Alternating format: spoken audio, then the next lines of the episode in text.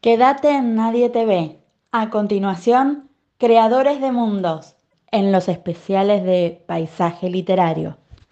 Como un gran ilusionista engatusando los sentidos, me envolvió con sus palabras aquel mediodía, haciendo desaparecer todo lo que me rodeaba. Un virtuoso en la tarea de elaborar en sus libros una telaraña de intriga y suspenso que te lleva a aspirar profundamente y retener el aire mientras vas desglosando sus páginas.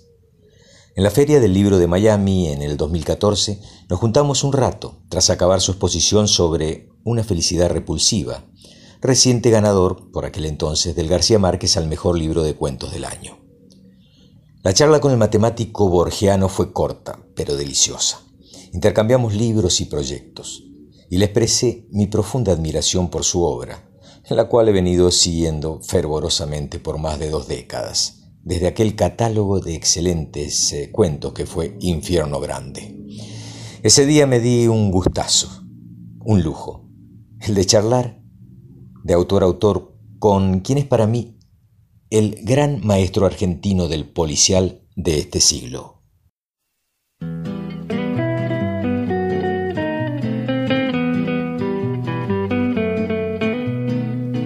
El año en que cumplí ocho años fue un año extraordinario.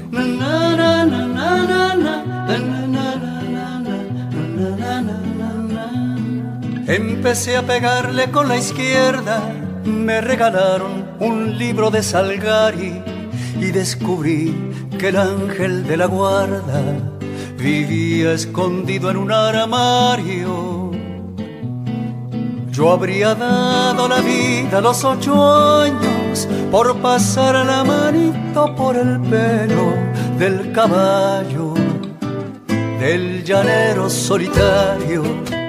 Hay plumas que nos marcaron. Por una u otra razón están indisolublemente unidas a nuestra historia personal, a nuestros recuerdos. un año extraordinario.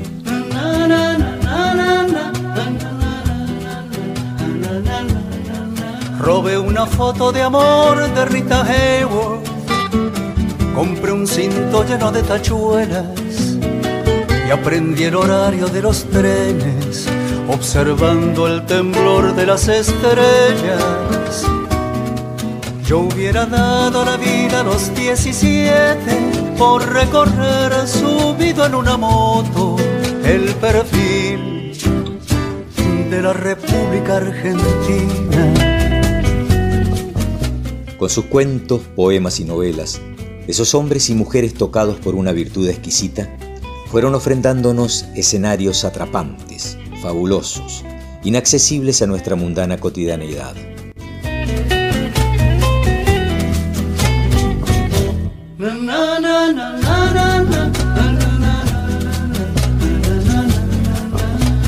El año en que cumplí los 24 fue un año extraordinario.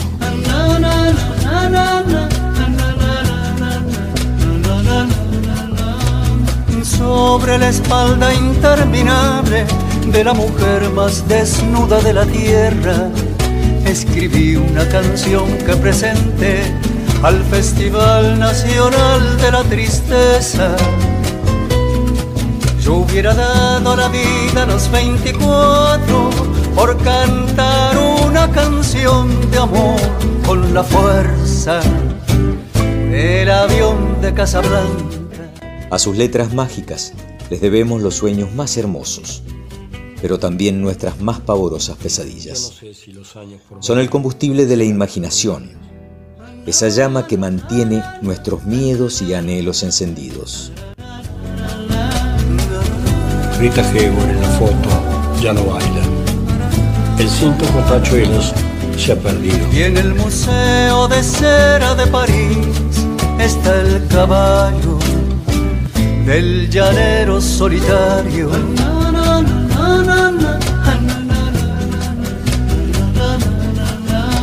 Hoy, en la decimoséptima edición de Creadores de Mundos, Walter Gerardo Greulach les presenta a Guillermo Martínez.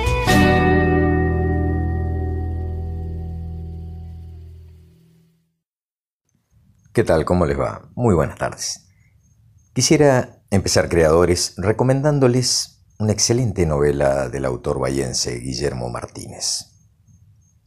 Para el escritor argentino Premio Nadal 2019 por la novela Los Crímenes de Alicia, la literatura es una especie de acto de magia, a la manera de esos artistas que esconden un pañuelo y luego se lo sacan del oído. Mi imagen preferida de la literatura en todos los géneros es la del acto de ilusionismo. Pero en literatura policial es más fuerte esa analogía, porque en ella emerge algo que el lector no imaginó, asegura el autor. Doctor en ciencias matemáticas, a finales del siglo pasado Martínez Nacido en Bahía Blanca en 1962, vivió un par de años en Oxford, donde el lugar le pareció atrayente como escena de hechos de sangre, de relatos policiales, a partir de lo cual escribió Crímenes Imperceptibles, una excelente novela publicada en el 2003 y llevada al cine. La obra Los Crímenes de Alicia, editada por Planeta, retoma a Oxford como escenario. Y aunque recupera algunos protagonistas de la novela de hace más de tres lustros, no es una continuación de esta.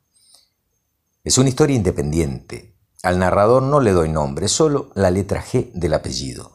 Lo que de un modo se repite es el ámbito, la dupla principal y algunos de los personajes secundarios, pero se puede leer perfectamente por separado, nos cuenta. El libro cuenta cómo la hermandad de Lewis Carroll decide publicar los diarios privados del escritor de Alicia en el País de las Maravillas. Una becaria descubre la clave de una página arrancada, a partir de lo cual ocurren crímenes con el propósito de supuestamente impedir que el secreto de esta página sea develado. Y entonces durante 333 páginas, este novelista nos hace sufrir, manteniéndonos en vilo en un juego del gato y el ratón. Le da a quien lo lee pistas para imaginar quién puede ser el asesino y más adelante le cambia las claves a la manera de los grandes escritores del suspenso. Lo interesante para mí del relato policial es que el lector debe bucear por debajo de lo escrito. Sabe que detrás de un personaje simpático hay algún nimio detalle, algo oculto, que él debe encontrar, señala. De adolescente Guillermo Martínez era un ajedrecista bastante bueno. En los torneos jugaba la defensa siciliana, el gambito del rey, la apertura Ruy López, y con una habilidad como la de aquel entonces. En su nuevo libro calcula muchos movimientos adelante y riega señales para enganchar al lector, desesperado por saber cómo termina el misterio alrededor de estos diarios. Yo volví a escribir sobre los mismos personajes 15 años después, y sin embargo fue natural. La parte más difícil fue crear uno por uno los miembros de esta hermandad de Carroll, revela. La novela traducida al inglés por el reconocido escritor argentino Alberto Mangel recrea episodios de la vida de Lewis Carroll y desvela segundas lecturas de Alicia en el País de las Maravillas, algunas relacionadas con la manera en que ocurren los crímenes. Los novelistas escriben de lo que saben, y matemático al fin, Martínez pone como narrador a un estudiante argentino en Oxford, que si bien tiene 10 años menos que la edad del escritor cuando vivió en Inglaterra, sí ha experimentado varias de sus vivencias en Europa. Estuve dos años en Oxford y coincidió ese periodo con la demostración que hice del último teorema de Fermat. Vi algo del ámbito de los seminarios de lógica por los que pasaban especialistas de todo el mundo y cómo se comunicaban y vivían los ingleses, recuerda. Consecuente con la manera de ver su profesión de escritor como la de los presdigitadores, en los crímenes de Alicia, Guillermo Martínez parte de lo conocido, sus lecturas y sus vivencias, y los convierte en algo del orden de lo maravilloso mediante movimientos que parecen naturales. Para mí la creación proviene de la combinación de dos elementos. La vida con sus huellas, sus motivos, sus patrones, y algo del orden de lo literario, de la tradición literaria, la manera en que temas similares han sido tratados ya en antigüedad. Esas son las dos fuentes que percibo, nos dice, y nos devela por dónde va su truquito de ilusionista. Notas extraídas de la entrevista que Gustavo Borges le hizo a Martínez para el diario La Vanguardia.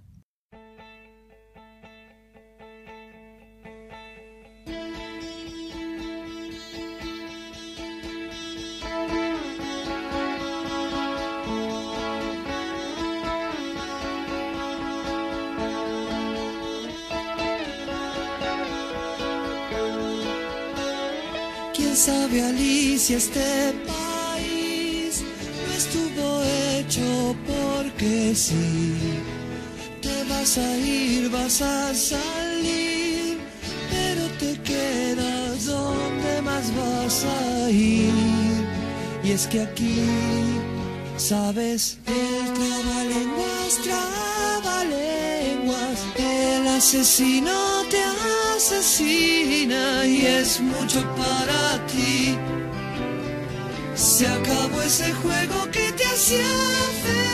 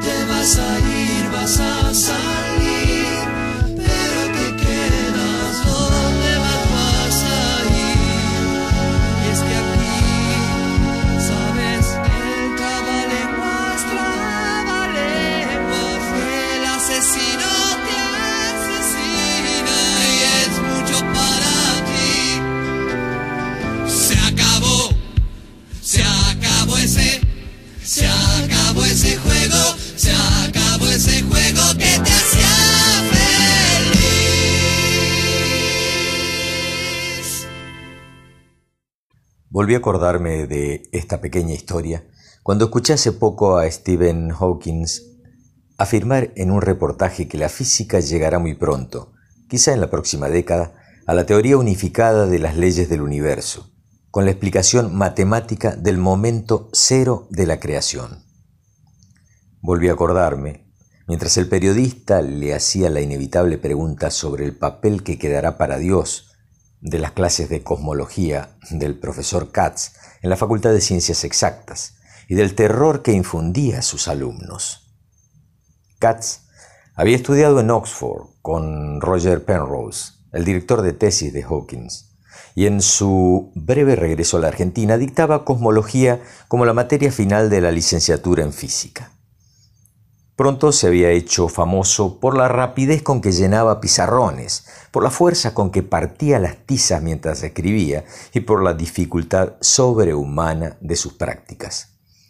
Había pedido que su ayudante de cátedra fuera un matemático graduado, y Pablo Marín, que era en esa época muy buen amigo mío, había accedido al traspaso. Pablo se divertía contándome en el bar de Ciudad Universitaria los sarcasmos de Katz y la desesperación de los alumnos frente a las interminables fórmulas. Me contaba sobre todo de una chica, algo mayor que los demás, que ya había desaprobado dos veces la materia y que lo seguía como una sombra todas las consultas para preguntarle, con una fijeza obsesionada, uno por uno, cada ejercicio. El cuatrimestre pasó y llegaron las fechas de los finales. Pablo había fijado una última consulta, una hora antes del examen.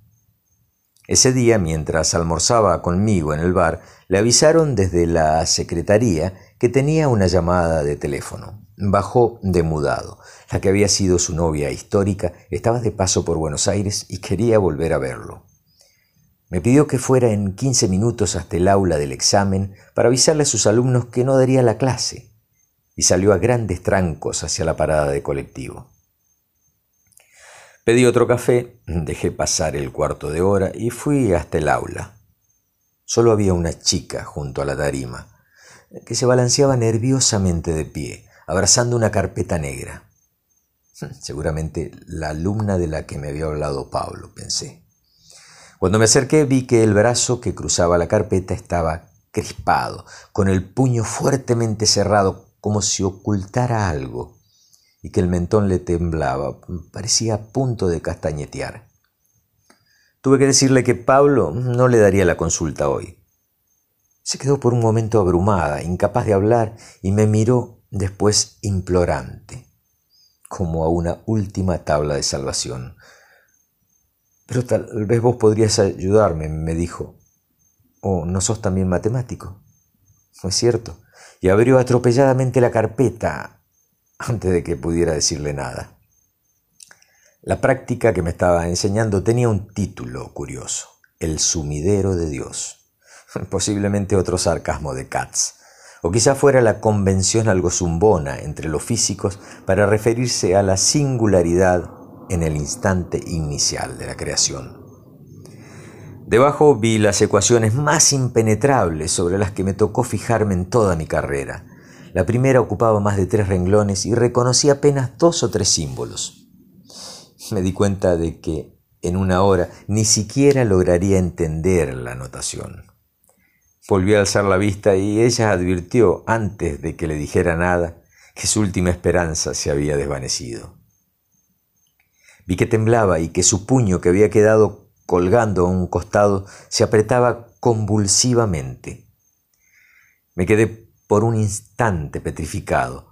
Desde ese puño, por la juntura de los dedos se formaba un hilito de sangre que empezaba a gotear en silencio al piso, sin que la chica pareciera advertirlo.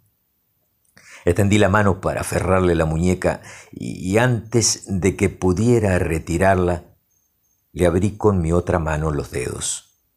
Lo que aquella estudiante de física escondía y había apretado hasta incrustarse en la palma eran las puntas de metal de un crucifijo.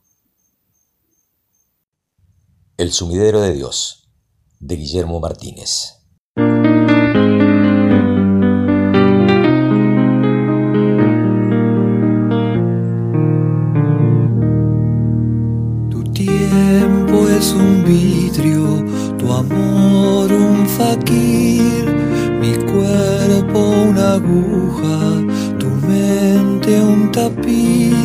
Si las sanguijuelas no pueden herirte.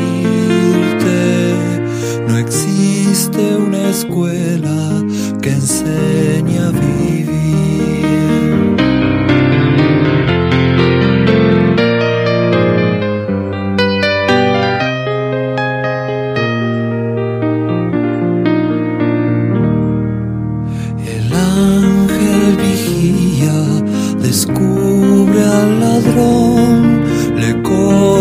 Las manos, le quita la voz, la gente se esconde o apenas existe, se olvida del hombre, se olvida de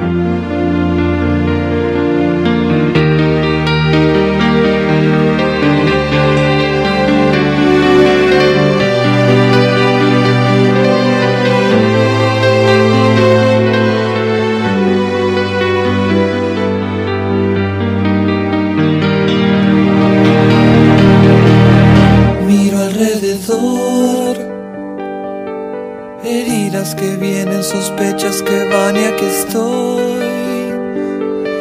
Pensando en el alma que piensa y por pensar no es alma, desarma y sangra.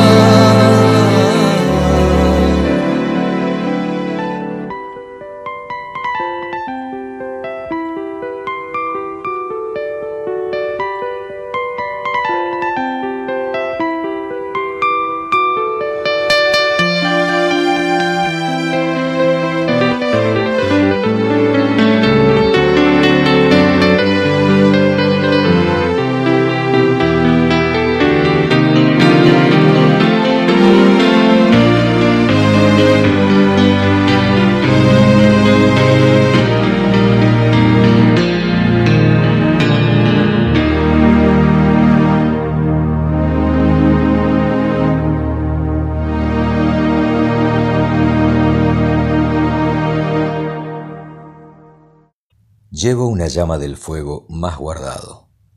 Voy sobre regiones vedadas desde siempre al pensamiento humano. Guillermo Martínez acerca de Roderer. En la casa en la que creció Guillermo Martínez, en su Bahía Blanca, no había televisor por decisión de su padre, Julio, un ingeniero agrónomo que destinaba sus horas libres a escribir. El dato de la tele podría parecer una circunstancia anecdótica o intrascendente, pero, bien visto, el gesto debería leerse como una apuesta ideológica. En esa casa, sin caja boba, se le daba espacio a la lectura, al juego, en todo caso a la conversación o al silencio, antes que al entretenimiento vacío. Los domingos, Julio reunía a sus hijos para leerles cuentos, policiales, de ciencia ficción, literatura fantástica, y después los animaba a redactar sus propias ficciones, que calificaba él mismo y a menudo tipeaba en su vieja máquina Olivetti. La vocación de Martínez por la escritura, eso que él define como aquello que uno puede sostener en el tiempo con cierta facilidad y felicidad, sin sentirlo como un peso, debe rastrearse sin dudas allí. Escribir en mi caso fue algo muy natural. La literatura era algo que estaba presente siempre en la casa. Explica el escritor a la revista Cabal. En la actualidad Martínez vive en colegiales, en una construcción de estilo colonial de una sola planta junto a su mujer y su pequeña hija, Julia, una nena de ojos imposibles. En esos ambientes decorados con buen gusto, los libros ocupan un lugar privilegiado. Cubren una de las paredes del living y parte del comedor, y hay una biblioteca especialmente reservada a los volúmenes autografiados. También hay fotos, cuadros, muebles de líneas puras, muy buen gusto, sin estridencias. En los estantes las lecturas que lo marcan como lector. Henry James, Borges, Thomas Mann, Proust, Kafka, Isiguro, Philip Roth, Albert Camus, entre otros tantos. El placer de escribir es el descubrimiento de todo lo que tenía para decir el primer apunte de una historia, resume él. Hay un chiste de Quino en el que Guille dibuja por las paredes de su casa aviones, edificios, gatos, elefantes, ejércitos, y cuando enfrenta a su madre con el lápiz gastado, pregunta con asombro, ¿no es increíble todo lo que puede tener adentro un lápiz? El placer de escribir tiene que ver con lo inesperado, que irrumpe de la ficción entre las dificultades de ese otro lápiz sobre el papel, que es la imaginación.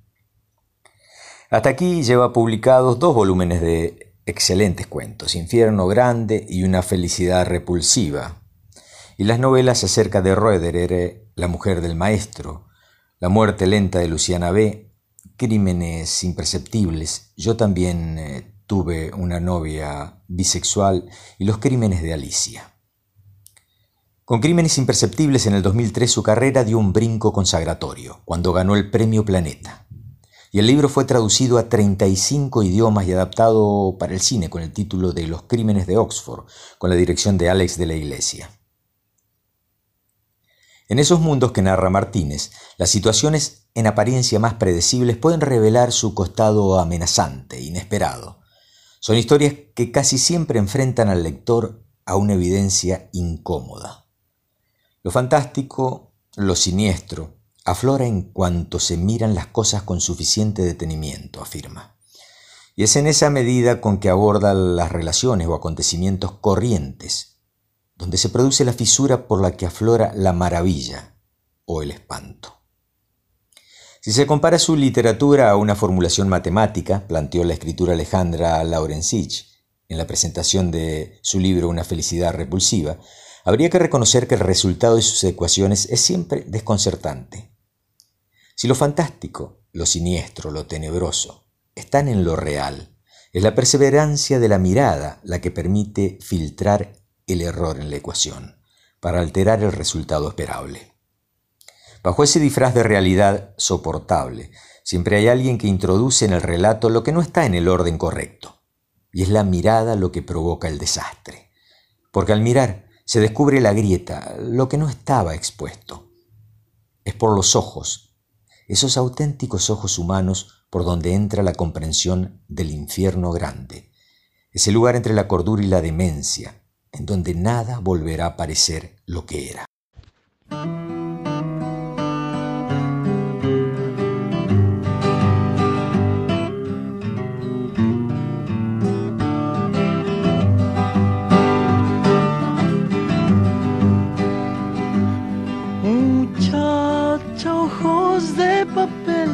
Dónde vas? Quédate hasta el alba. Muchacha, pequeños pies, no corras más. Quédate hasta el alba. Sueña un sueño despacito entre mis manos hasta que por la ventana suba el sol Muchacha piel de rayón, no corras más, tu tiempo es hoy. Y no hables más, muchacha, corazón de tiza. Cuando todo duerma, te robaré un color. Y no hables más, muchacha, corazón de tiza cuando todo duerma, color. Muchacha voz de gorrión, ¿a dónde vas? Quédate hasta el día.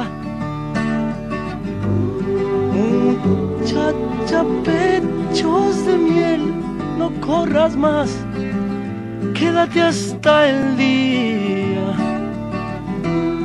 Duerme un poco y construiré un castillo con tu vientre hasta que el sol muchacha te haga reír hasta llorar, hasta llorar. Y no hables más, muchacha, corazón de tiza, cuando todo duerma te robaron más, muchacha, corazón de tiza, cuando todo duerma te robaron color.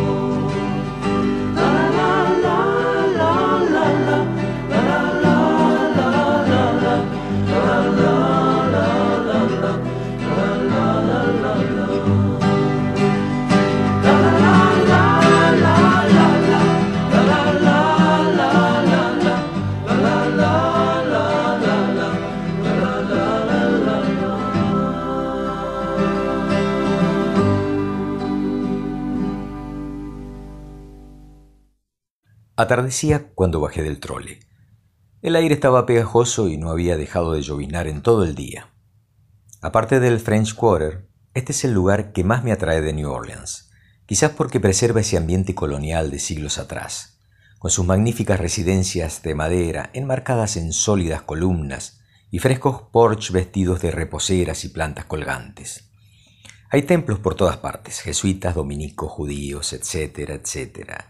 Es como si 200 años atrás se hubieran matado sin cuartel por la incorporación de los feligreses de la zona. Aunque lo que realmente me fascina es la línea de tranvías que divide en dos a St. Charles y luego a Carrollton Avenue. Posee esos encantadores carros naranjas de principios de los 1800, funcionando en su estado original. Me interno al barrio por una de sus angostas calles. Un aire mítico envuelve el paisaje. Aquí, el reloj se resiste a avanzar como si mil duendes nos sobrevolaran custodiando la historia.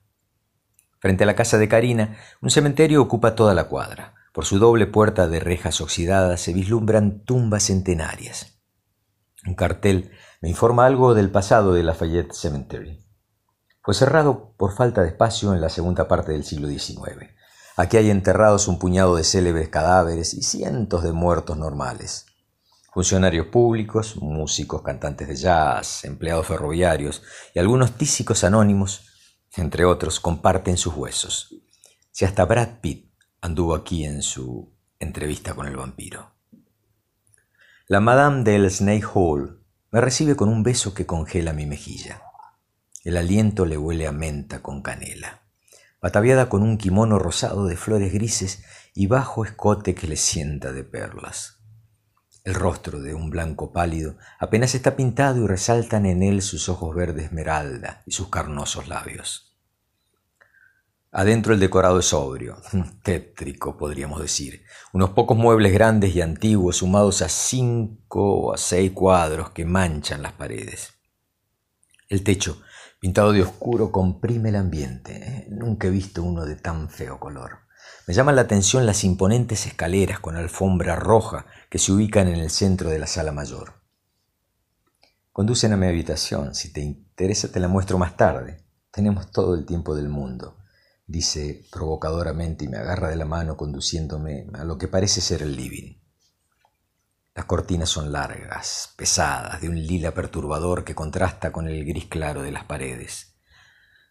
Todo es triste aquí, como armado para deprimir.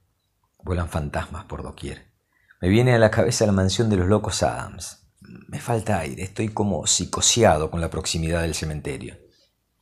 ¿A dónde te gustaría comer, Leo? ¿Aquí o afuera? pregunta. Y sin ni siquiera contestarle, me dirijo rápidamente a una puerta abierta que deja ver en el fondo un patio exuberante de vegetación.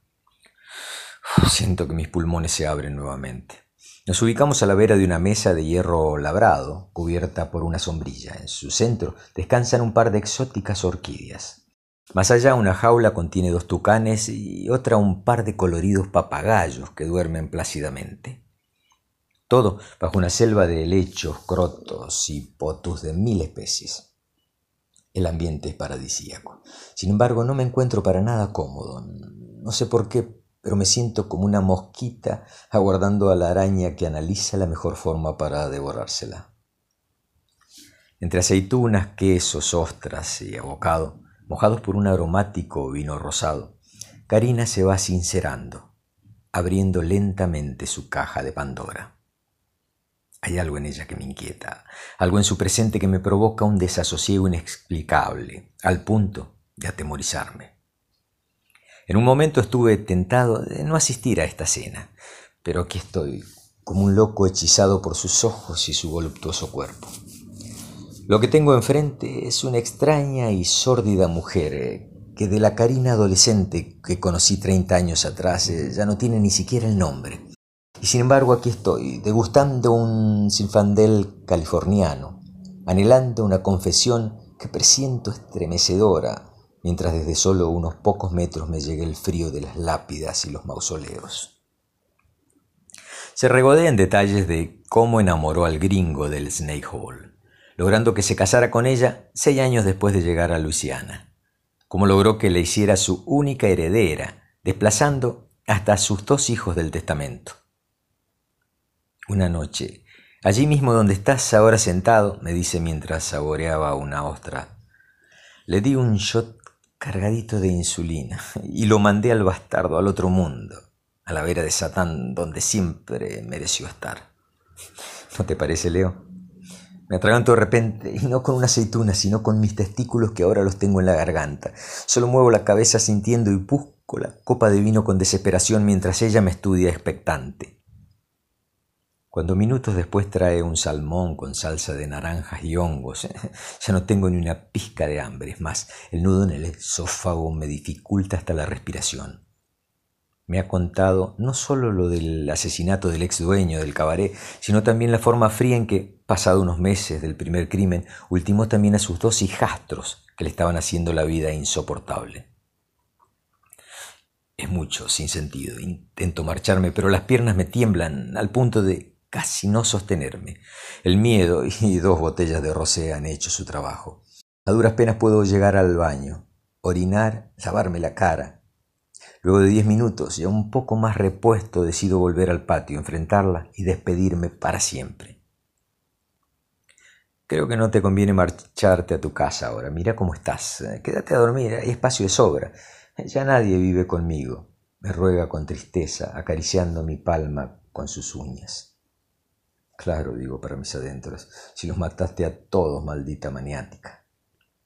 Intento negarme. Agarro el paraguas y la campera y comienzo a esbozar el saludo final. Karina se acerca y me da un beso en los labios. Las pétreas puntas de sus senos aguijonean mi brazo. La sigo tomado de su mano mientras subimos las escaleras, sin poder sacar los ojos de sus nalgas. ¿Estoy loco o qué? me pregunto. Quizá lo hago por aquella promesa del salto de las rosas, tal vez por las ostras y el cifandel, porque pienso que no voy a tener muchas más chances de perder mi virginidad ya a los cuarenta. La saludo tirándole un beso al aire desde la vereda. Ella se ríe y me lo retribuye parada frente a la ventana del dormitorio, enfundada en su camisón transparente. Anoche, luego del momento más fabuloso de mi existencia, verdad que no tenía idea de lo que me estaba perdiendo, me sugirió que fuese a vivir con ella. Me daría el puesto de gerente del nido de serpientes y recuperaríamos todo el tiempo del mundo. La pasamos lindo, mi amor, ¿no? Podríamos viajar por todos lados. Tengo mi platita ahorrada. No tendrías ninguna penuria más. Te lo prometo, mi vida, me dijo al despedirnos segundos atrás, acariciándome el rostro con su mano derecha. Te espero esta noche en el bar a las nueve. No me falles, mi vida. Si hay cosa que no soporto es a los fallutos. Camino rumbo a la parada del tranvía. Al fin un día lindo, soleado, luminoso. Estoy animado, el aire entra limpio en mis pulmones, huele a jazmines. Los árboles desprenden un verde que contagia energía. Sin darme cuenta empiezo a tararear eh, presente de Box Day y medito sobre lo bueno que es echarse un par de polvos, aunque sea una vez en la vida. Debo ir derechito al restaurante. Seguro que hasta ahora lo encuentro al gordo García. Tengo que pedirle un favorcito. Qué linda que es New Orleans, la puta madre. Musito con un poco de pena, mientras me subo al carro del trole, pensando que en unas horas estaré bien, pero bien lejos de aquí. Camino a Nueva York. Lejos, muy lejos de esta loca de mierda de Karina. O eso, Eso era lo que pensaba por aquel entonces. Capítulo séptimo de mi novela Perfil triste sobre Bourbon Street, del 2012.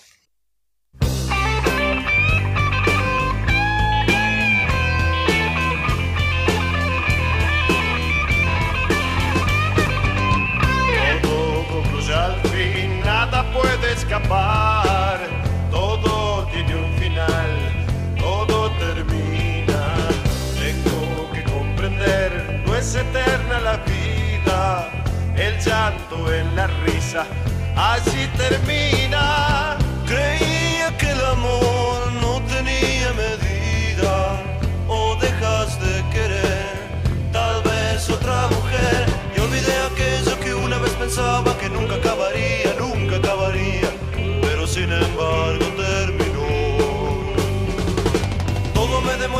al final de cuentas termino cada día, empiezo cada día, creciendo en mañana fracaso hoy.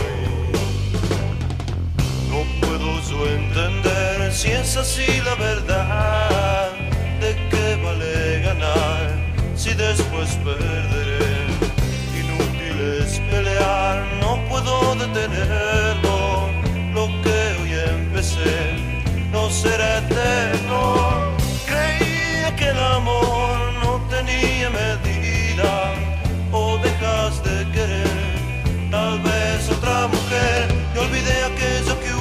pensaba que nunca acabaría, nunca acabaría, pero sin embargo terminó.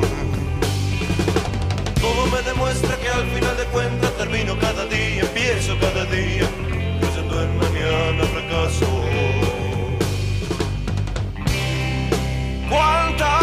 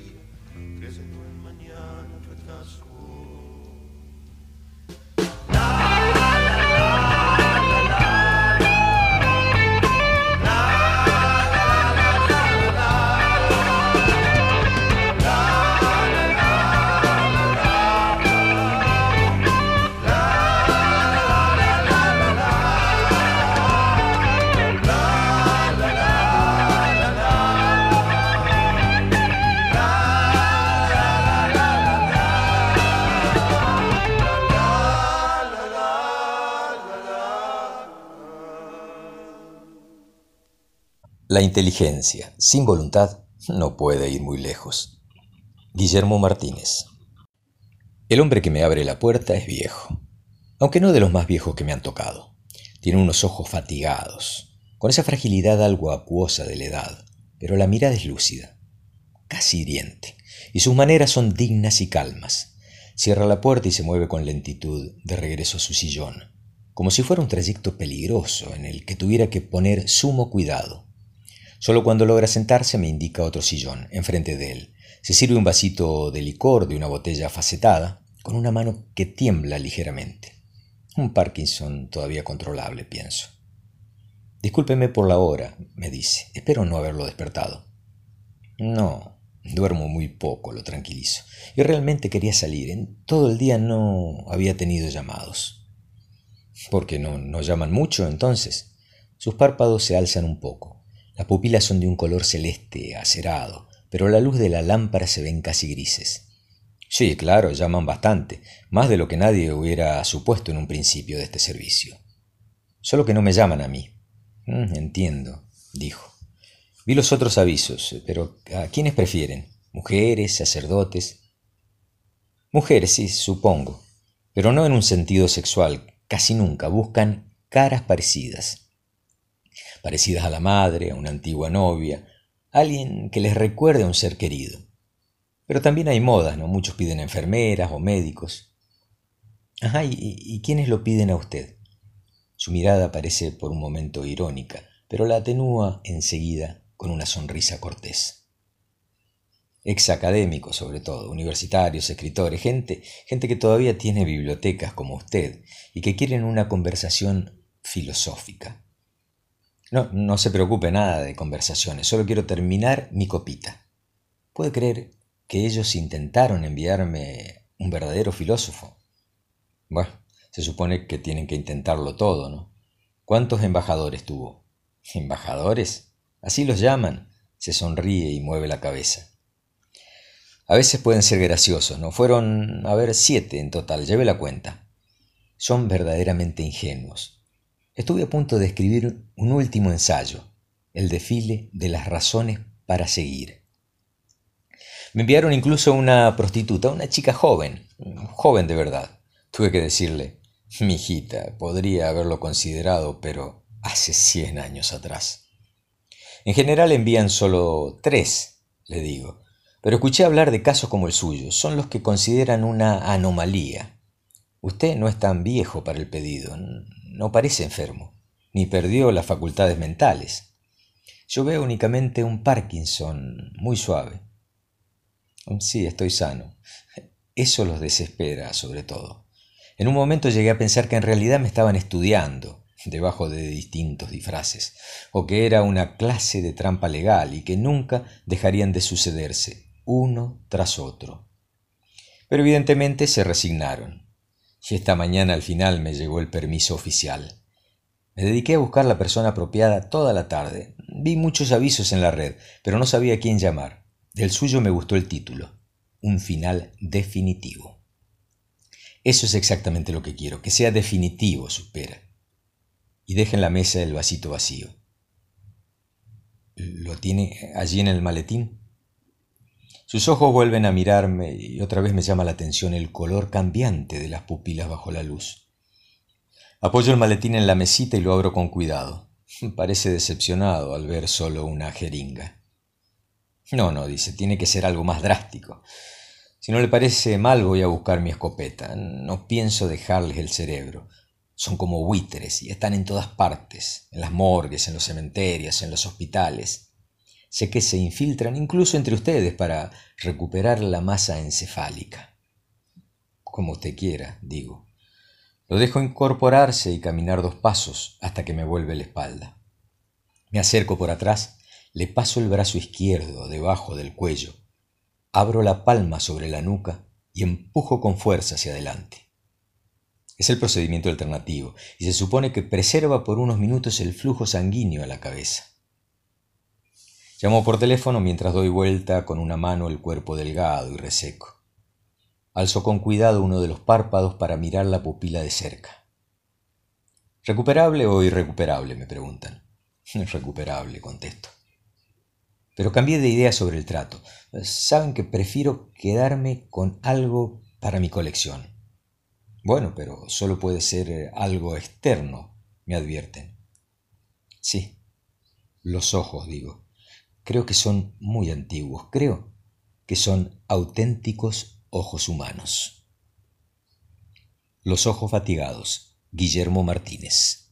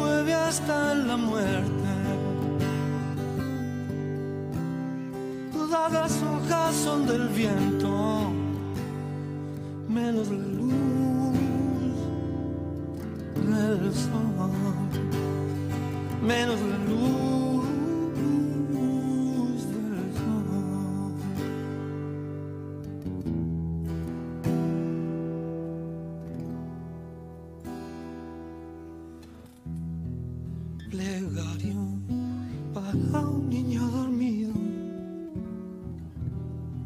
Quizás tenga flores en su ombligo y además en sus dedos que se vuelven pan. Barcos de papel sin alto mar.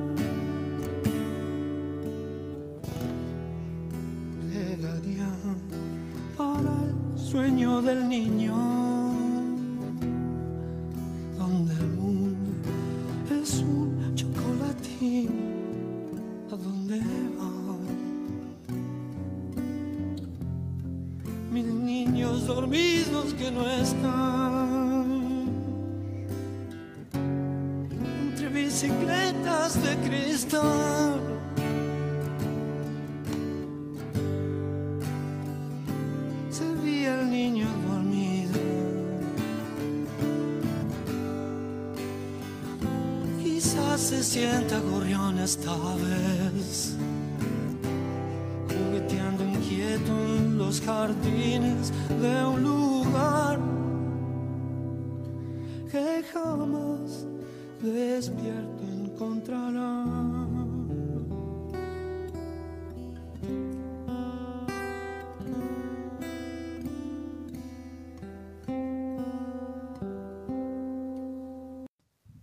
En una época, sin duda, me consideraban un escritor matemático, nos dice Guillermo Martínez.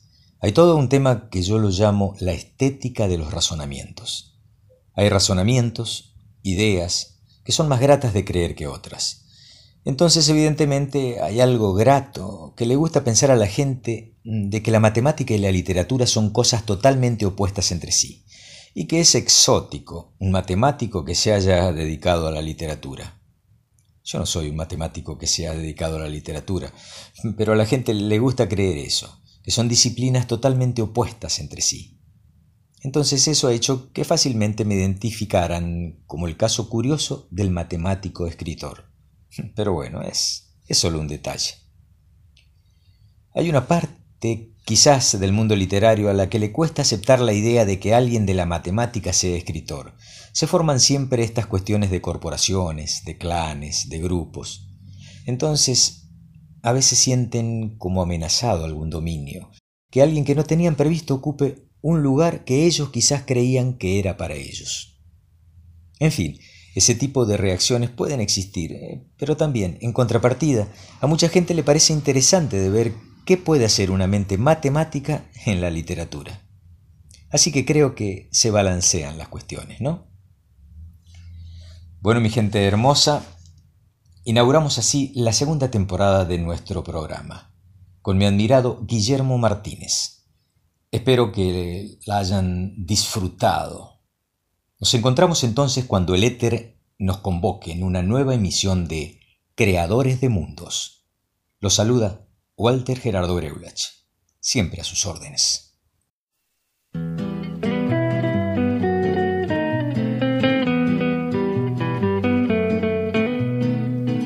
El año en que cumplí ocho años fue un año extraordinario.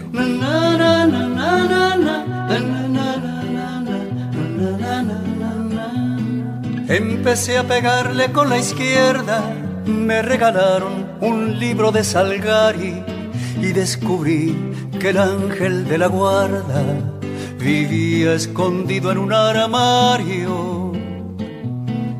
Yo habría dado la vida a los ocho años por pasar la manito por el pelo del caballo, del llanero solitario.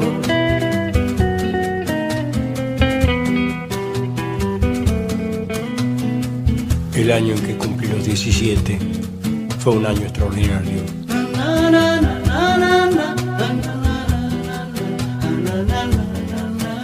una foto de amor de Rita Hayworth. Compré un cinto lleno de tachuelas y aprendí el horario de los trenes, observando el temblor de las estrellas. Yo hubiera dado la vida a los 17 por recorrer subido en una moto el perfil de la República Argentina.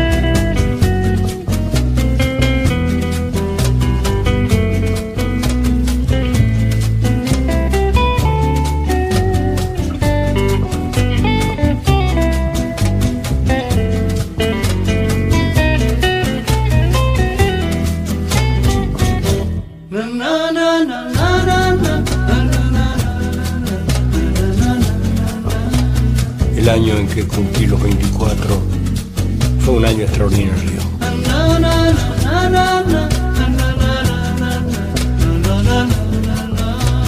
Sobre la espalda interminable de la mujer más desnuda de la tierra, escribí una canción que presenté al Festival Nacional de la Tristeza.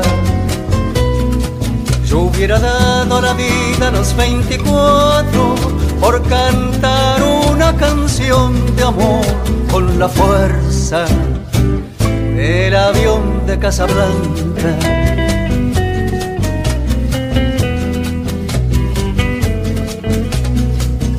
Yo no sé si los años por venir serán extraordinarios.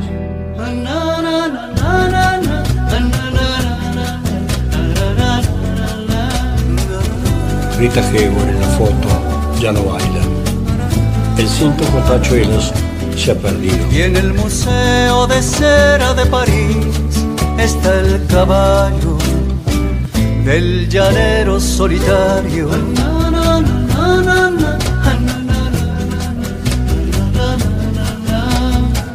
Yo no sé si los años por venir serán extraordinarios.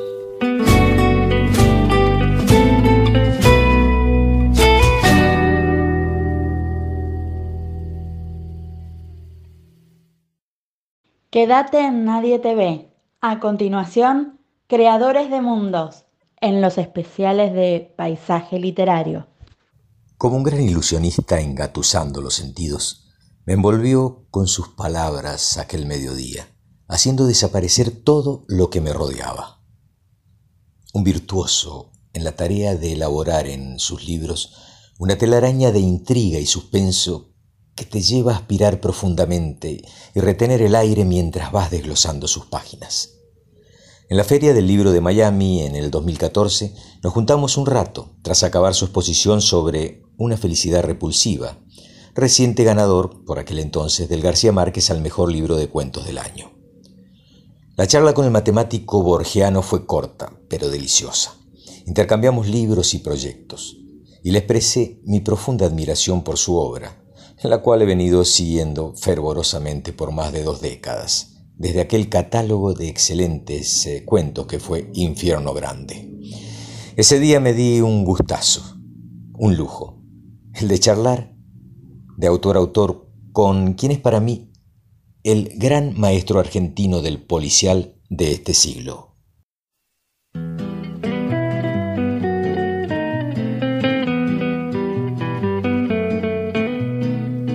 El año en que cumplí ocho años fue un año extraordinario.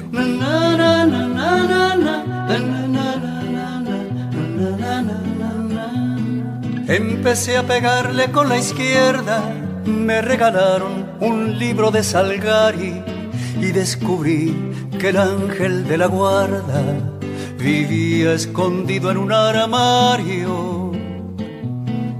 Yo habría dado la vida a los ocho años por pasar la manito por el pelo del caballo, del llanero solitario. Hay plumas que nos marcaron. Por una u otra razón están indisolublemente unidas a nuestra historia personal, a nuestros recuerdos. Fue un año extraordinario.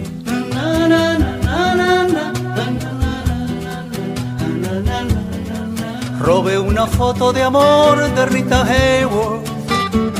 compré un cinto lleno de tachuelas y aprendí el horario de los trenes, observando el temblor de las estrellas.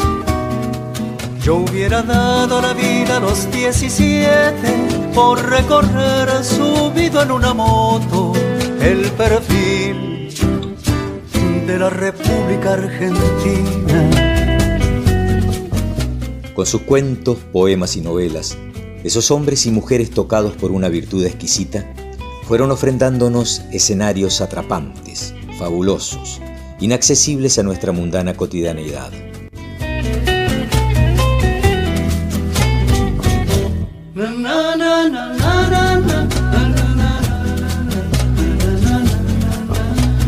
El año en que cumplí los 24 fue un año extraordinario.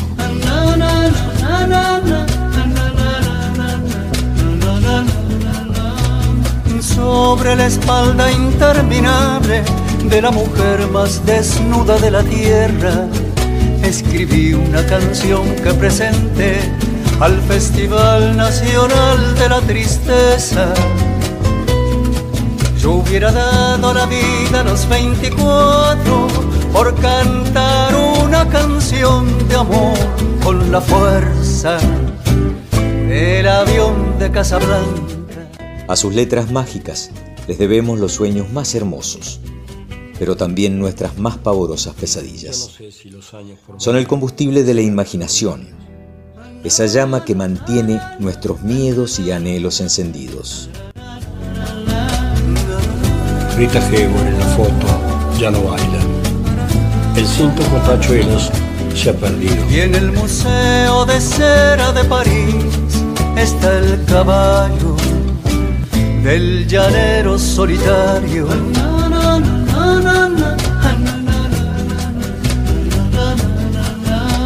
Hoy, en la decimoséptima edición de Creadores de Mundos, Walter Gerardo Greulach les presenta a Guillermo Martínez.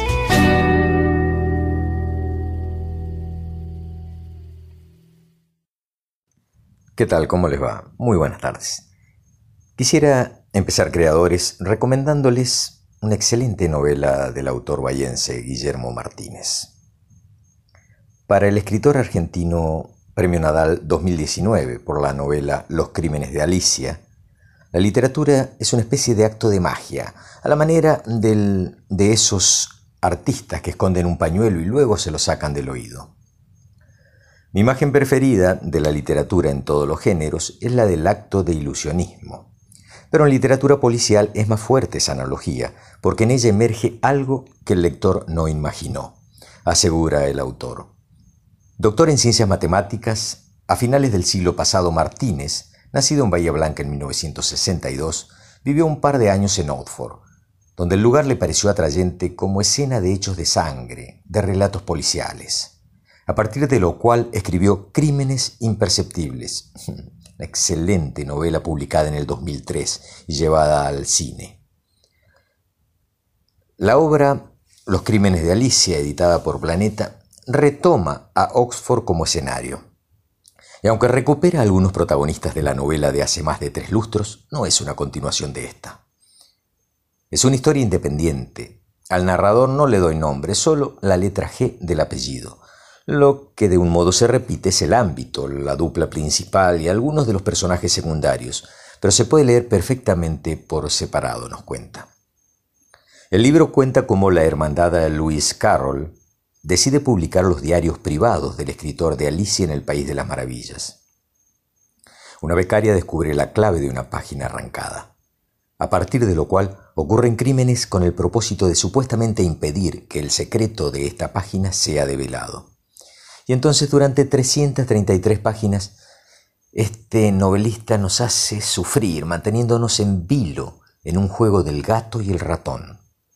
Le da a quien lo lee pistas para imaginar quién puede ser el asesino y más adelante le cambia las claves a la manera de los grandes escritores del suspenso. Lo interesante para mí del relato policial es que el lector debe bucear por debajo de lo escrito. Sabe que detrás de un personaje simpático hay algún nimio detalle, algo oculto, que él debe encontrar, señala. De adolescente, Guillermo Martínez era un ajedrecista bastante bueno. En los torneos jugaba la defensa siciliana, el gambito del rey, la apertura Ruy López, y con una habilidad como la de aquel entonces. En su nuevo libro calcula muchos movimientos adelante y riega señales para enganchar al lector, desesperado por saber cómo termina el misterio alrededor de estos diarios. Yo volví a escribir sobre los mismos personajes 15 años después, y sin embargo fue natural. La parte más difícil fue crear uno por uno los miembros de esta hermandad de Carroll, revela. La novela traducida al inglés por el reconocido escritor argentino Alberto Mangel recrea episodios de la vida de Lewis Carroll y desvela segundas lecturas de Alicia en el País de las Maravillas, algunas relacionadas con la manera en que ocurren los crímenes. Los novelistas escriben de lo que saben, y matemático al fin, Martínez pone como narrador a un estudiante argentino en Oxford, que si bien tiene 10 años menos que la edad del escritor cuando vivió en Inglaterra, sí ha experimentado varias de sus vivencias en Europa. Estuve dos años en Oxford y coincidió ese periodo con la demostración que hice del último teorema de Fermat. Vi algo del ámbito de los seminarios de lógica por los que pasaban especialistas de todo el mundo y cómo se comunicaban y vivían los ingleses, recuerda. Consecuente con la manera de ver su profesión de escritor como la de los presdigitadores, en los crímenes de Alicia, Guillermo Martínez parte de lo conocido, sus lecturas y sus vivencias, y los convierte en algo del orden de lo maravilloso mediante movimientos que parecen naturales. Para mí la creación proviene de la combinación de dos elementos. La vida con sus huellas, sus motivos, sus patrones, y algo del orden de lo literario, de la tradición literaria, la manera en que temas similares han sido tratados ya en antigüedad. Esas son las dos fuentes que percibo, nos dice, y nos devela por dónde va su truquito de ilusionista.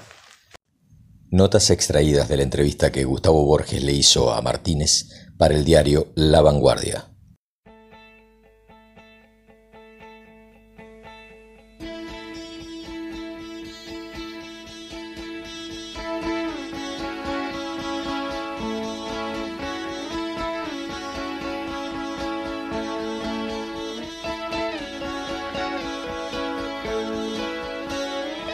¿Quién sabe Alicia este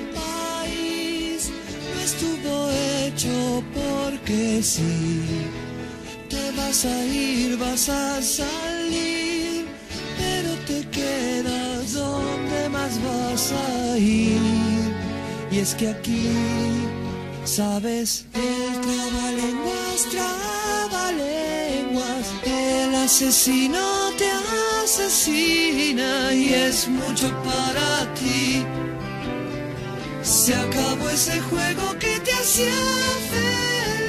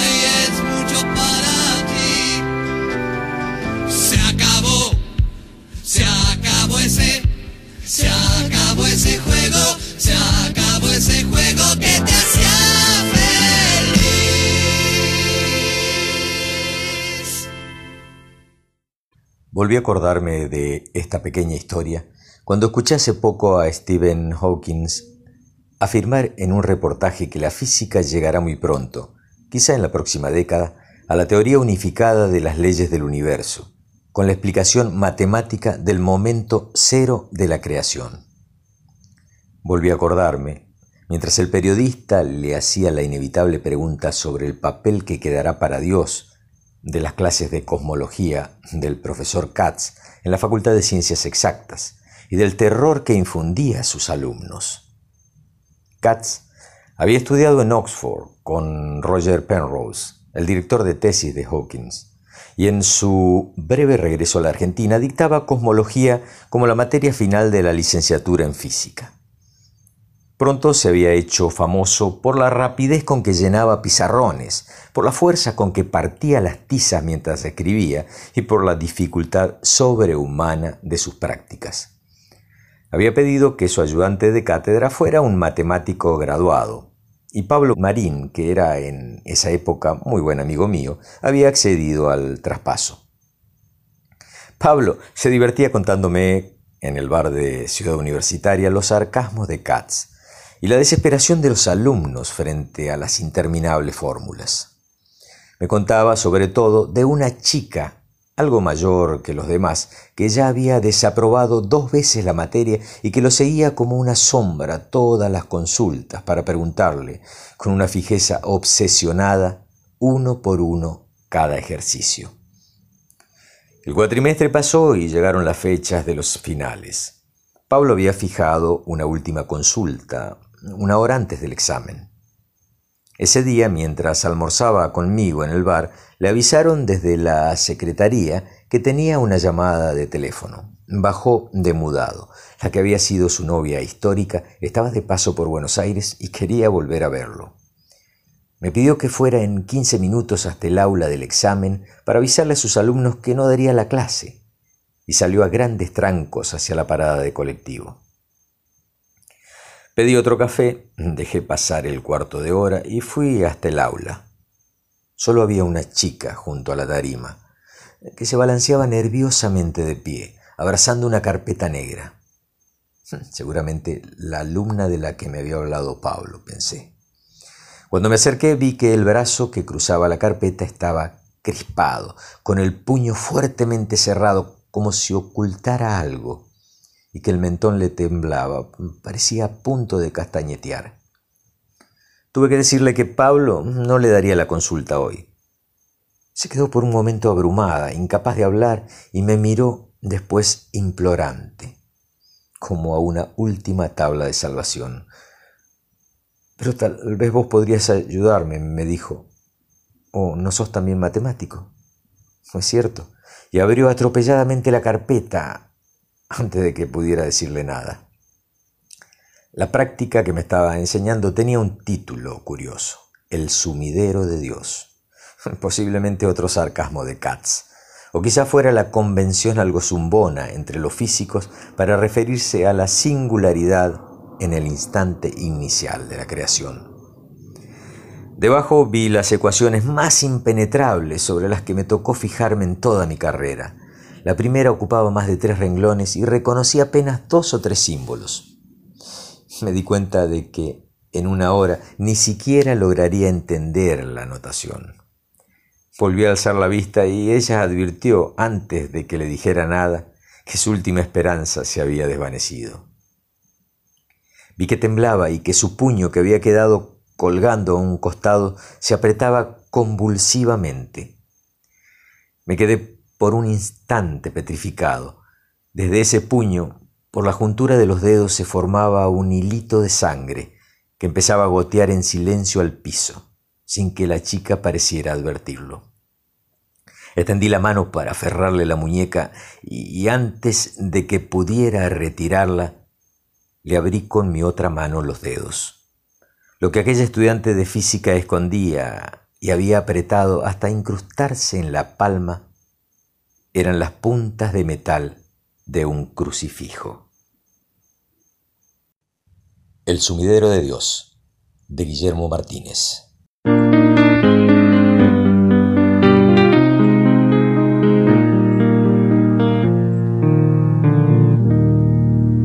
Tu tiempo es un vidrio, tu amor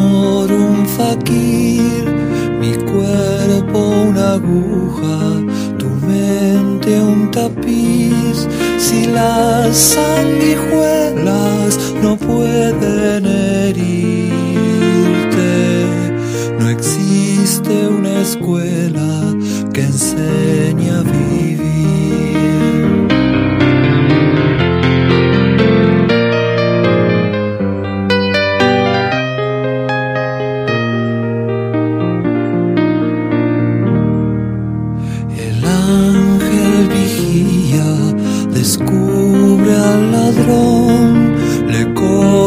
las manos, le quita la voz, la gente se esconde o apenas existe,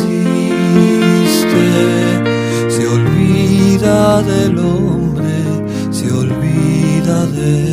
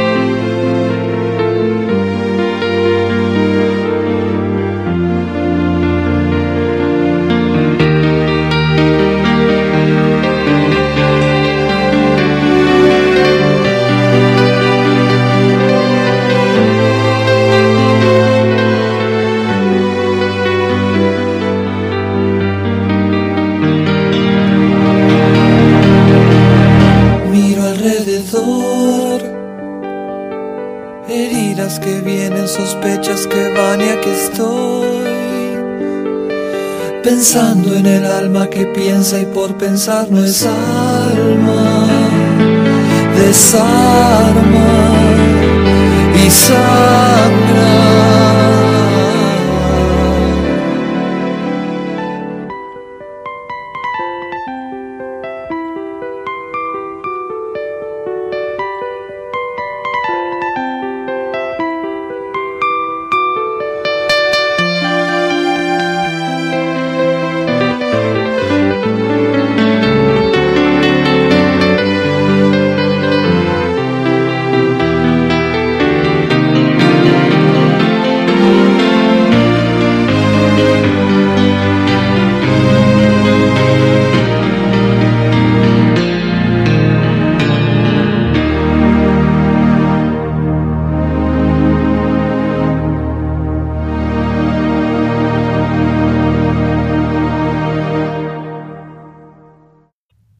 Una llama del fuego más guardado.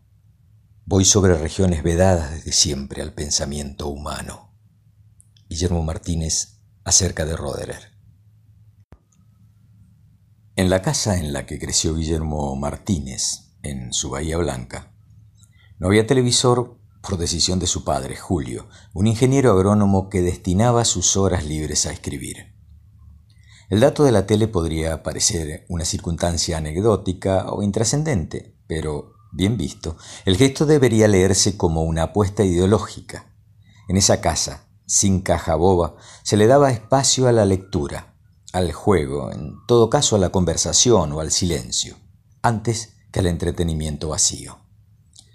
Los domingos, Julio reunía a sus hijos para leerles cuentos, policiales, de ciencia ficción, literatura fantástica, y después los animaba a redactar sus propias ficciones, que calificaba él mismo y a menudo tipeaba en su vieja máquina Olivetti. La vocación de Martínez por la escritura, eso que él define como aquello que uno puede sostener en el tiempo con cierta facilidad y felicidad, sin sentirlo como un peso, debe rastrearse sin dudas allí. Escribir en mi caso fue algo muy natural. La literatura era algo que estaba presente siempre en la casa. Explica el escritor a la revista Cabal. En la actualidad Martínez vive en Colegiales, en una construcción de estilo colonial de una sola planta junto a su mujer y su pequeña hija, Julia, una nena de ojos imposibles. En esos ambientes decorados con buen gusto, los libros ocupan un lugar privilegiado. Cubren una de las paredes del living y parte del comedor, y hay una biblioteca especialmente reservada a los volúmenes autografiados. También hay fotos, cuadros, muebles de líneas puras, muy buen gusto, sin estridencias. En los estantes las lecturas que lo marcan como lector. Henry James, Borges, Thomas Mann, Proust, Kafka y Siguro, Philip Roth, Albert Camus, entre otros tantos. El placer de escribir es el descubrimiento de todo lo que tenía para decir el primer apunte de una historia, resume él. Hay un chiste de Quino en el que Guille dibuja por las paredes de su casa aviones, edificios, gatos, elefantes, ejércitos, y cuando enfrenta a su madre con el lápiz gastado, pregunta con asombro, ¿no es increíble todo lo que puede tener adentro un lápiz? El placer de escribir tiene que ver con lo inesperado, que irrumpe de la ficción entre las dificultades de ese otro lápiz sobre el papel, que es la imaginación. Hasta aquí lleva publicados dos volúmenes de excelentes cuentos, Infierno Grande y Una Felicidad Repulsiva, y las novelas acerca de Roederer, La Mujer del Maestro, La Muerte Lenta de Luciana B., Crímenes Imperceptibles, Yo también eh, tuve una novia bisexual y Los Crímenes de Alicia. Con Crímenes Imperceptibles en el 2003 su carrera dio un brinco consagratorio, cuando ganó el Premio Planeta y el libro fue traducido a 35 idiomas y adaptado para el cine con el título de Los Crímenes de Oxford, con la dirección de Alex de la Iglesia. En esos mundos que narra Martínez, las situaciones en apariencia más predecibles pueden revelar su costado amenazante, inesperado. Son historias que casi siempre enfrentan al lector a una evidencia incómoda. Lo fantástico, lo siniestro, aflora en cuanto se miran las cosas con suficiente detenimiento, afirma. Y es en esa medida con que aborda las relaciones o acontecimientos corrientes, donde se produce la fisura por la que aflora la maravilla o el espanto. Si se compara su literatura a una formulación matemática, planteó la escritura Alejandra Laurensich en la presentación de su libro Una felicidad repulsiva, habría que reconocer que el resultado de sus ecuaciones es siempre desconcertante. Si lo fantástico, lo siniestro, lo tenebroso están en lo real, es la perseverancia de la mirada la que permite filtrar el error en la ecuación, para alterar el resultado esperable. Bajo ese disfraz de realidad soportable, siempre hay alguien que introduce en el relato lo que no está en el orden correcto, y es la mirada lo que provoca el desastre, porque al mirar se descubre la grieta, lo que no estaba expuesto. Es por los ojos esos auténticos ojos humanos por donde entra la comprensión del infierno grande, ese lugar entre la cordura y la demencia, en donde nada volverá a parecer lo que era.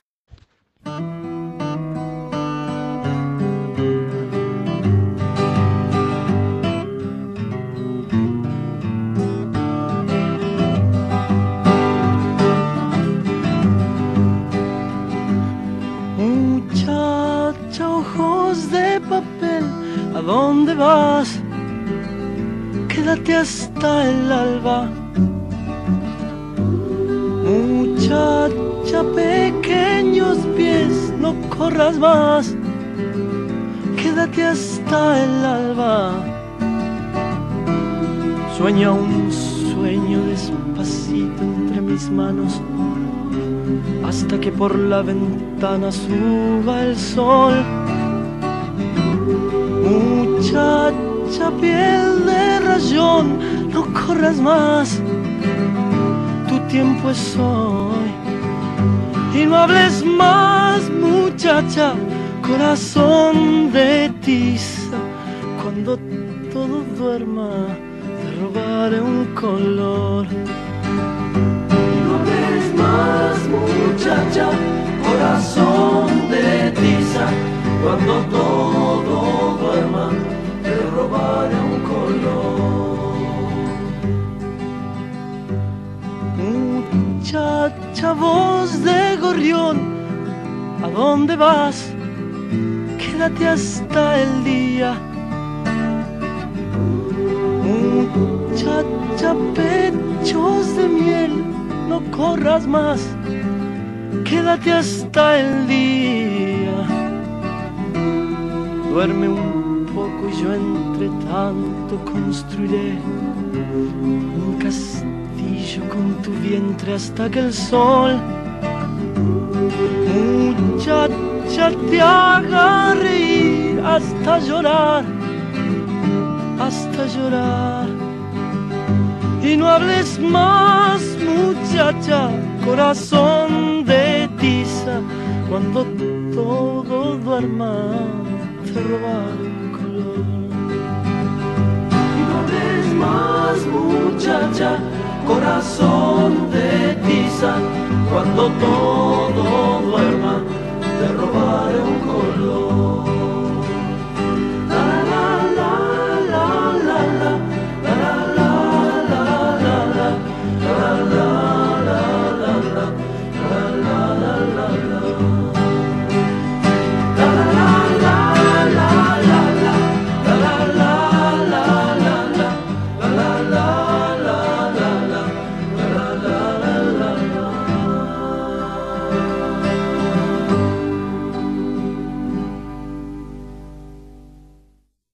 Atardecía cuando bajé del trole. El aire estaba pegajoso y no había dejado de lloviznar en todo el día. Aparte del French Quarter, este es el lugar que más me atrae de New Orleans, quizás porque preserva ese ambiente colonial de siglos atrás, con sus magníficas residencias de madera enmarcadas en sólidas columnas y frescos porch vestidos de reposeras y plantas colgantes.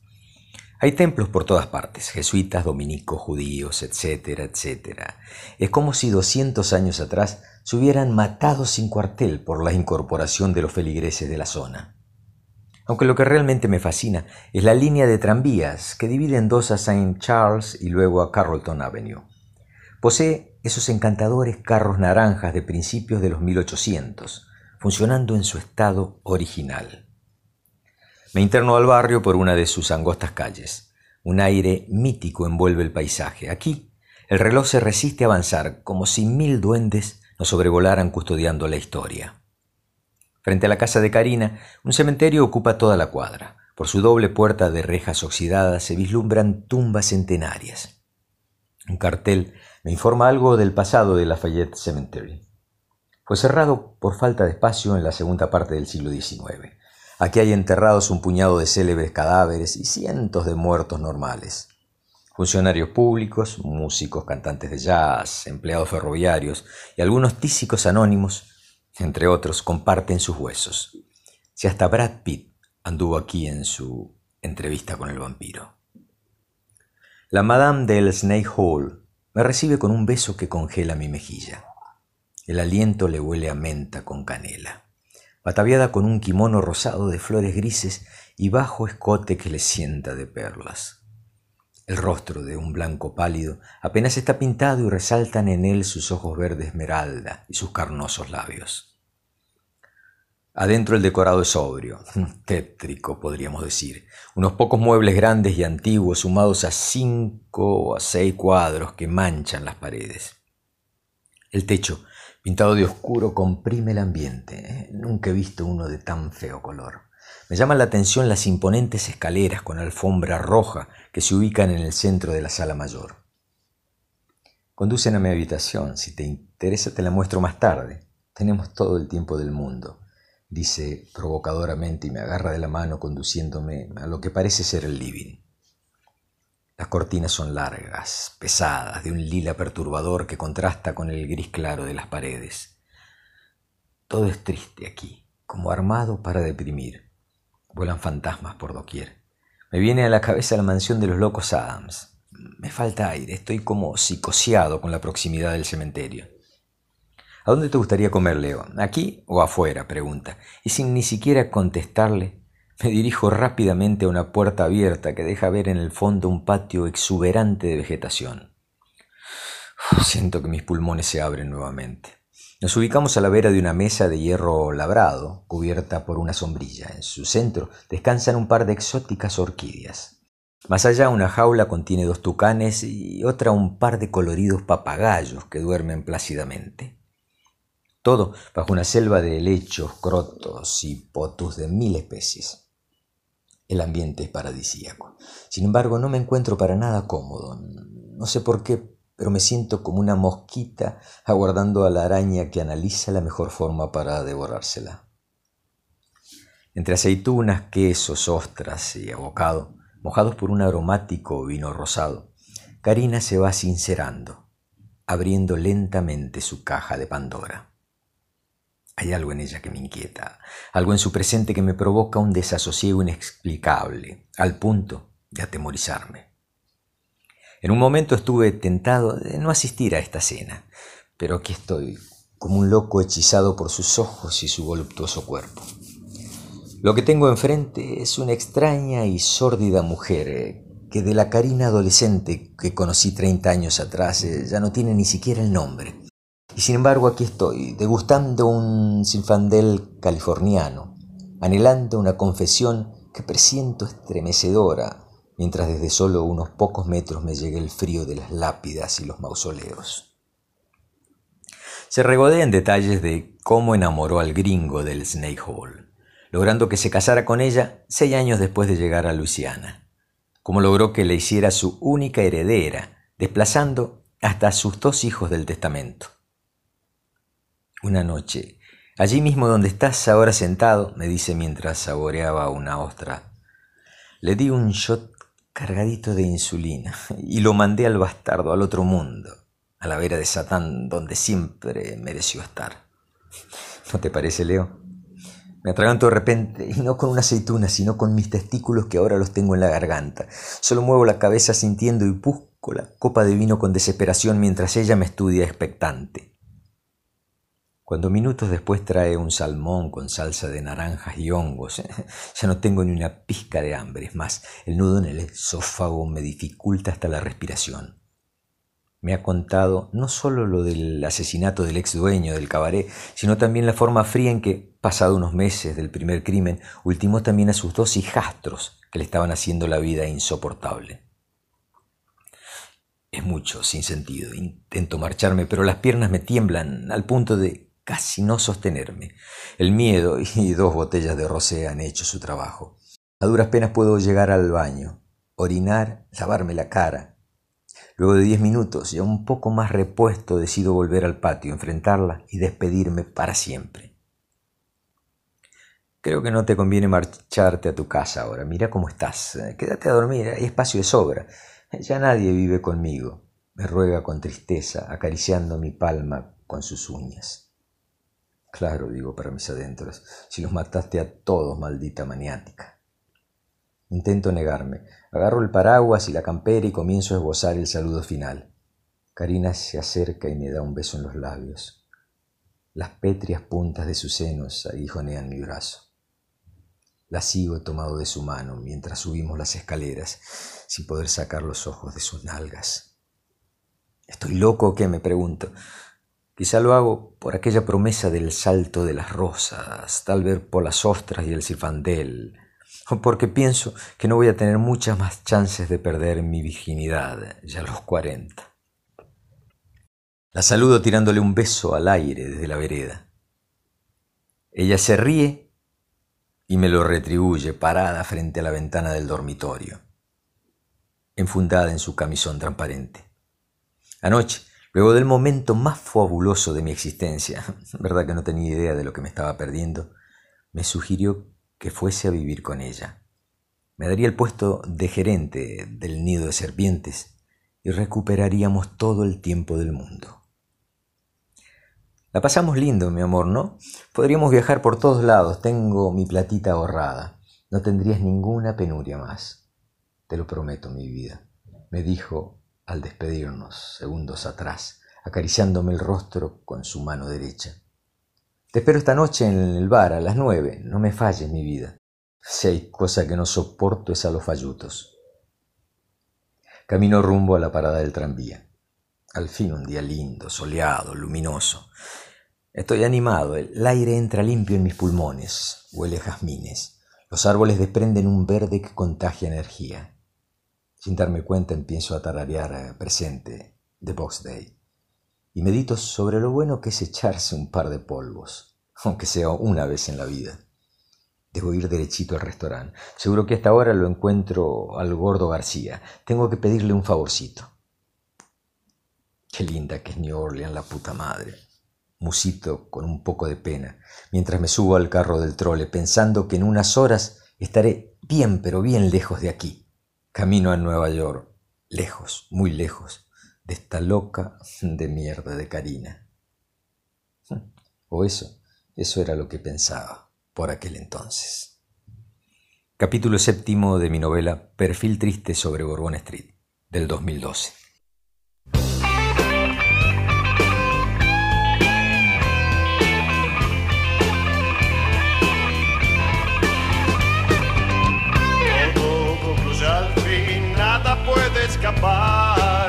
Todo tiene un final, todo termina. Tengo que comprender, no es eterna la vida. El llanto en la risa, así termina. Creía que el amor no tenía medida o dejas de querer tal vez otra mujer y olvidé aquello que una vez pensaba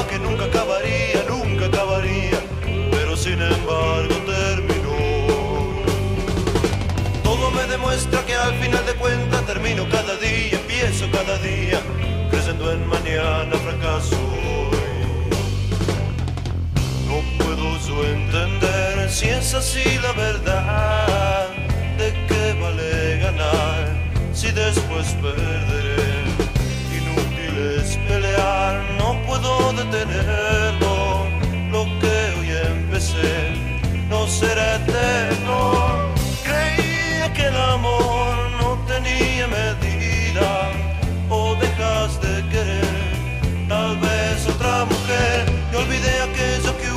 pensaba que nunca acabaría, nunca acabaría. Pero sin embargo terminó. Todo me demuestra que al final de cuentas termino cada día, empiezo cada día, creyendo en mañana fracaso.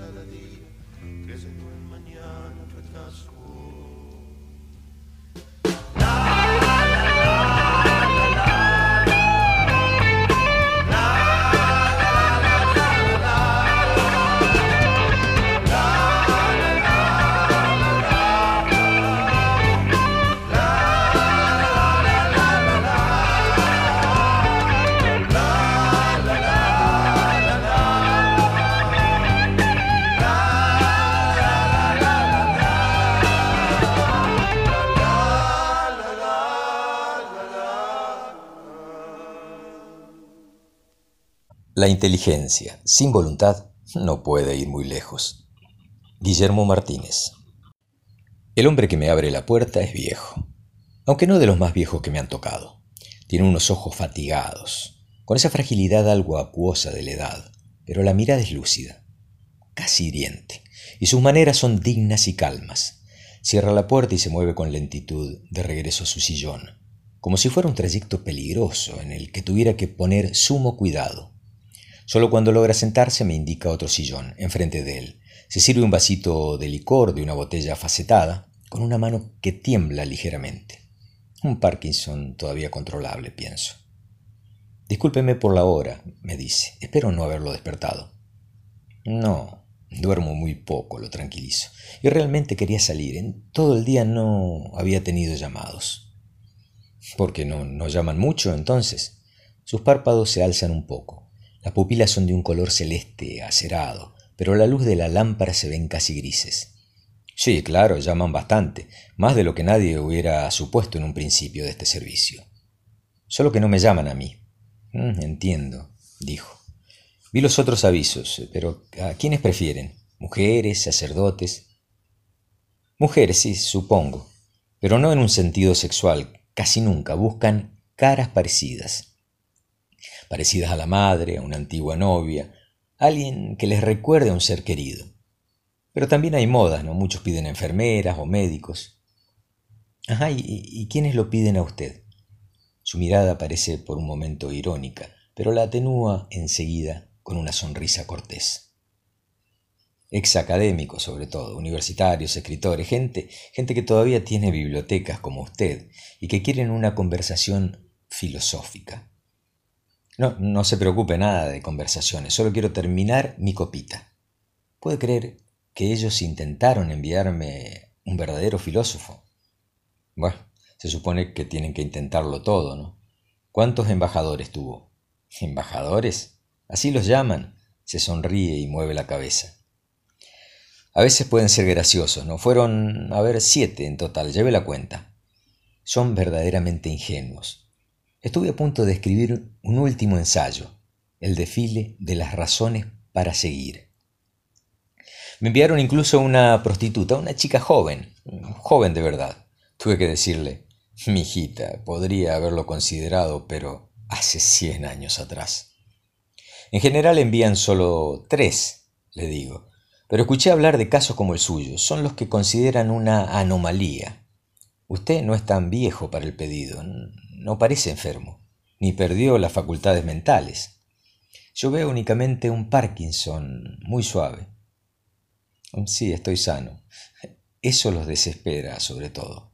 En un momento llegué a pensar que en realidad me estaban estudiando, debajo de distintos disfraces, o que era una clase de trampa legal y que nunca dejarían de sucederse, uno tras otro. Pero evidentemente se resignaron, y esta mañana al final me llegó el permiso oficial. Me dediqué a buscar la persona apropiada toda la tarde. Vi muchos avisos en la red, pero no sabía a quién llamar. Del suyo me gustó el título, un final definitivo. Eso es exactamente lo que quiero, que sea definitivo, supera y deja en la mesa el vasito vacío. ¿Lo tiene allí en el maletín? Sus ojos vuelven a mirarme y otra vez me llama la atención el color cambiante de las pupilas bajo la luz. Apoyo el maletín en la mesita y lo abro con cuidado. Parece decepcionado al ver solo una jeringa. No, no, dice, tiene que ser algo más drástico. Si no le parece mal voy a buscar mi escopeta. No pienso dejarles el cerebro. Son como buitres y están en todas partes, en las morgues, en los cementerios, en los hospitales. Sé que se infiltran incluso entre ustedes para recuperar la masa encefálica. Como usted quiera, digo. Lo dejo incorporarse y caminar dos pasos hasta que me vuelve la espalda. Me acerco por atrás, le paso el brazo izquierdo debajo del cuello, abro la palma sobre la nuca y empujo con fuerza hacia adelante. Es el procedimiento alternativo y se supone que preserva por unos minutos el flujo sanguíneo a la cabeza. Llamo por teléfono mientras doy vuelta con una mano el cuerpo delgado y reseco. Alzo con cuidado uno de los párpados para mirar la pupila de cerca. ¿Recuperable o irrecuperable? me preguntan. Recuperable, contesto. Pero cambié de idea sobre el trato. Saben que prefiero quedarme con algo para mi colección. Bueno, pero solo puede ser eh, algo externo, me advierten. Sí, los ojos, digo. Creo que son muy antiguos, creo que son auténticos ojos humanos. Los ojos fatigados, Guillermo Martínez.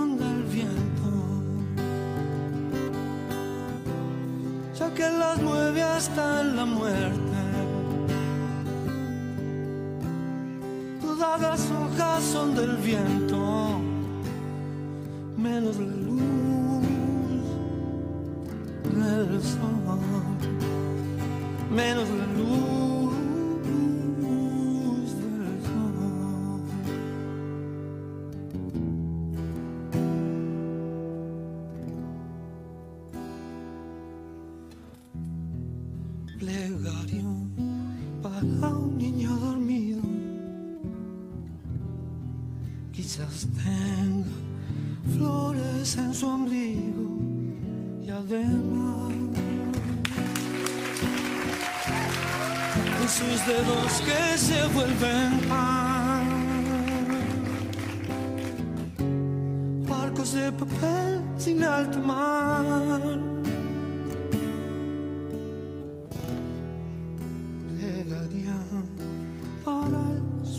Del niño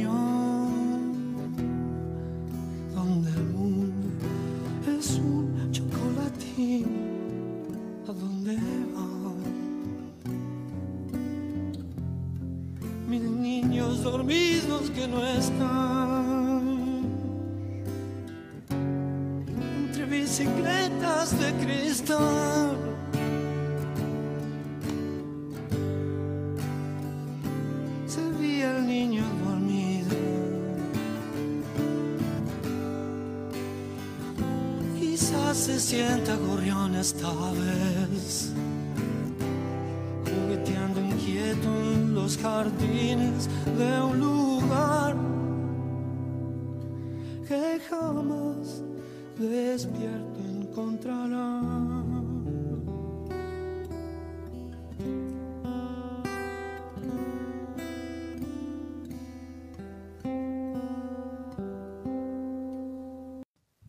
En una época, sin duda, me consideraban un escritor matemático, nos dice Guillermo Martínez. Hay todo un tema que yo lo llamo la estética de los razonamientos. Hay razonamientos, ideas, que son más gratas de creer que otras. Entonces, evidentemente, hay algo grato que le gusta pensar a la gente de que la matemática y la literatura son cosas totalmente opuestas entre sí, y que es exótico un matemático que se haya dedicado a la literatura. Yo no soy un matemático que se ha dedicado a la literatura, pero a la gente le gusta creer eso, que son disciplinas totalmente opuestas entre sí. Entonces eso ha hecho que fácilmente me identificaran como el caso curioso del matemático escritor. Pero bueno, es, es solo un detalle. Hay una parte quizás del mundo literario a la que le cuesta aceptar la idea de que alguien de la matemática sea escritor. Se forman siempre estas cuestiones de corporaciones, de clanes, de grupos. Entonces, a veces sienten como amenazado algún dominio, que alguien que no tenían previsto ocupe un lugar que ellos quizás creían que era para ellos. En fin, ese tipo de reacciones pueden existir, eh, pero también, en contrapartida, a mucha gente le parece interesante de ver qué puede hacer una mente matemática en la literatura. Así que creo que se balancean las cuestiones, ¿no? Bueno, mi gente hermosa, inauguramos así la segunda temporada de nuestro programa, con mi admirado Guillermo Martínez. Espero que la hayan disfrutado.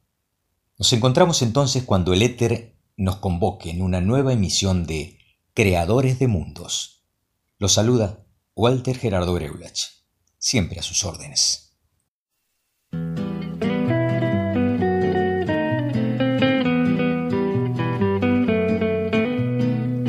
El año en que cumplí ocho años fue un año extraordinario.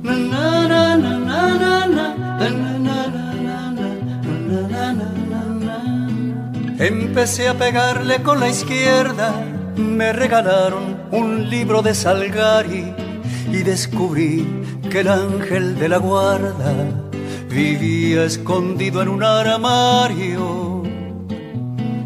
Yo habría dado la vida a los ocho años por pasar la manito por el pelo del caballo, del llanero solitario.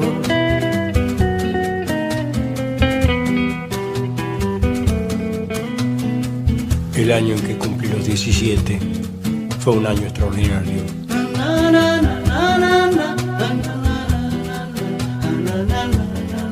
Robé una foto de amor de Rita Hayworth. Compré un cinto lleno de tachuelas y aprendí el horario de los trenes, observando el temblor de las estrellas.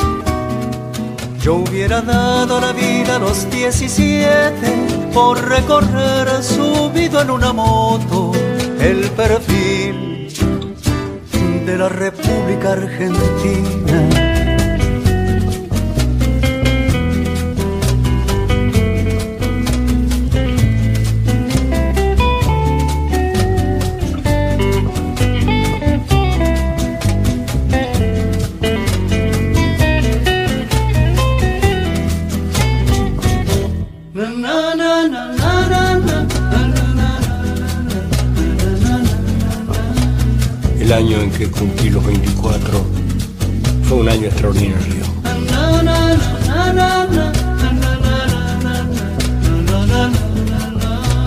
Sobre la espalda interminable de la mujer más desnuda de la tierra, escribí una canción que presenté al Festival Nacional de la Tristeza.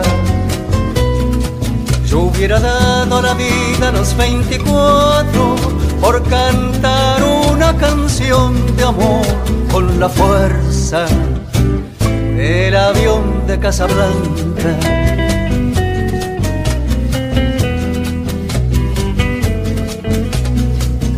Yo no sé si los años por venir serán extraordinarios.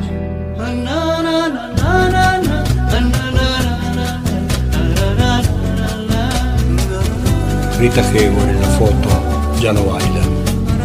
El cinto con tachuelos se ha perdido. Y en el Museo de Cera de París está el caballo del llanero solitario.